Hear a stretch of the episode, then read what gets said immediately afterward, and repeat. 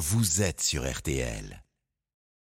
Allez, une respiration, bienvenue maintenant avec une nouvelle visioconférence dans RTL. Bonsoir, notre ami Alex Vizorek nous a rejoint de nouveau en studio. Alex, actualité oblige, vous vouliez évidemment revenir sur le gros conflit géopolitique dont tout le monde a parlé ce week-end. Effectivement, euh, samedi et dimanche à Arras a eu lieu le premier championnat du monde de la frite. Et euh, France 3, euh, Hauts-de-France, évidemment, est parti en spécial. Je peux vous dire qu'ici, sur cette grande place d'Arras, on a fait les choses en grand. Ici, on a la frite et c'est pas François-Régis Gaudry, mon invité, euh, qui me dira le contraire. Vous avez la frite, François-Régis J'ai même la patate.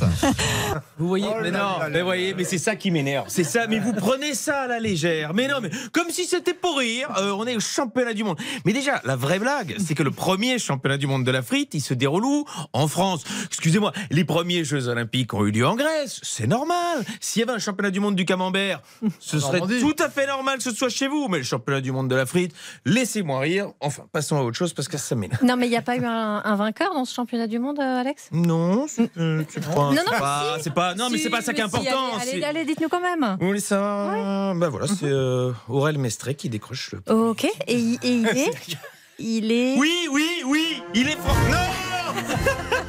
C'est pas un son que j'avais mis ça dans la boutique. Merci Damien à la régie. Oui, il est français, il est de Lille. Oui, français de peu. Mais bon, hein, vous voulez entendre qu'il est français? Ben il est français. Voilà, c'est un scandale de nous voler un titre comme celui-ci. Euh, C'est comme si un Italien gagnait les championnats du monde de paella. Euh, c'est bien simple.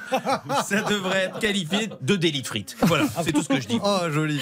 Allez, passons à Elisabeth Borne qui a donné un conseil à, à la réalisatrice Justine Trier. Oui, euh, bah, c'est celle qui avait critiqué la politique du gouvernement en recevant euh, sa palme d'or à Cannes. Voici ce que lui propose la première ministre. On me l'a raconté, c'est un film sur le rapport à la réalité. Voilà, peut-être que la réalisatrice doit réfléchir à son rapport à la réalité. Voilà, une politicienne qui accuse une artiste d'être déconnectée de la réalité, c'est un petit peu la punaise de lit qui se fout du morpion. mais, mais oui, quand tu prends un jet pour faire l'aller-retour Paris-Rennes afin d'assister à la rentrée scolaire, c'est que ton rapport à la réalité, c'est peut-être un rapport non consenti. En tout cas, vu le somme d'Elisabeth Borne, on peut le dire, si j'étais Justine Trier, je pense que je réfléchirais dès à présent à mon rapport au contrôle fiscal. Parce que, Justine, méfie-toi, fais bien les calculs. Et, et- et le- le pire, c'est qu'elle dit qu'elle n'a pas vu. Elle n'a pas vu le film. Euh, Palme d'or française à Cannes, elle n'a pas vu juste parce que la réalisatrice, bah, elle était vilaine avec moi et mes copains macronistes. Donc, si Justine Trier doit réfléchir à son rapport à la réalité, peut-être bien qu'Elisabeth Borne doit réfléchir à son rapport à la fiction. Hum, Passons à Emmanuel Macron désormais, qui a rendu hommage à Jean-Pierre Elkabbach lors d'une cérémonie à France Télévisions. Et oui, il a déclaré, de pauvres les guillemets, ce serait une litote de dire que Jean-Pierre Elkabbach était un intervieweur redoutable. Et donc, je pense que le président a encore utilisé euh, des mots qu'il ne comprenait pas. Ah, alors, je pense qu'Emmanuel Macron sait très bien ce qu'est une litote. Oui, ça je pense aussi. Non, je parlais des mots intervieweur redoutable. Parce que depuis 2017, il a été interviewé par Laurent Delahousse, McFly et Carlito et toute la rédaction de PIF Magazine. Donc je suppose si c'est encore ce que c'est qu'un intervieweur redoutable. Passons à cette première, désormais rien à voir, au Portugal. Portugal, oui. Une femme transgenre a été sacrée Miss Portugal. Et oui, et les mauvaises langues diront que c'est normal. euh, si elle a gagné, puisque parmi les candidates à la couronne de Miss, c'était sans doute la mieux rasée de toutes.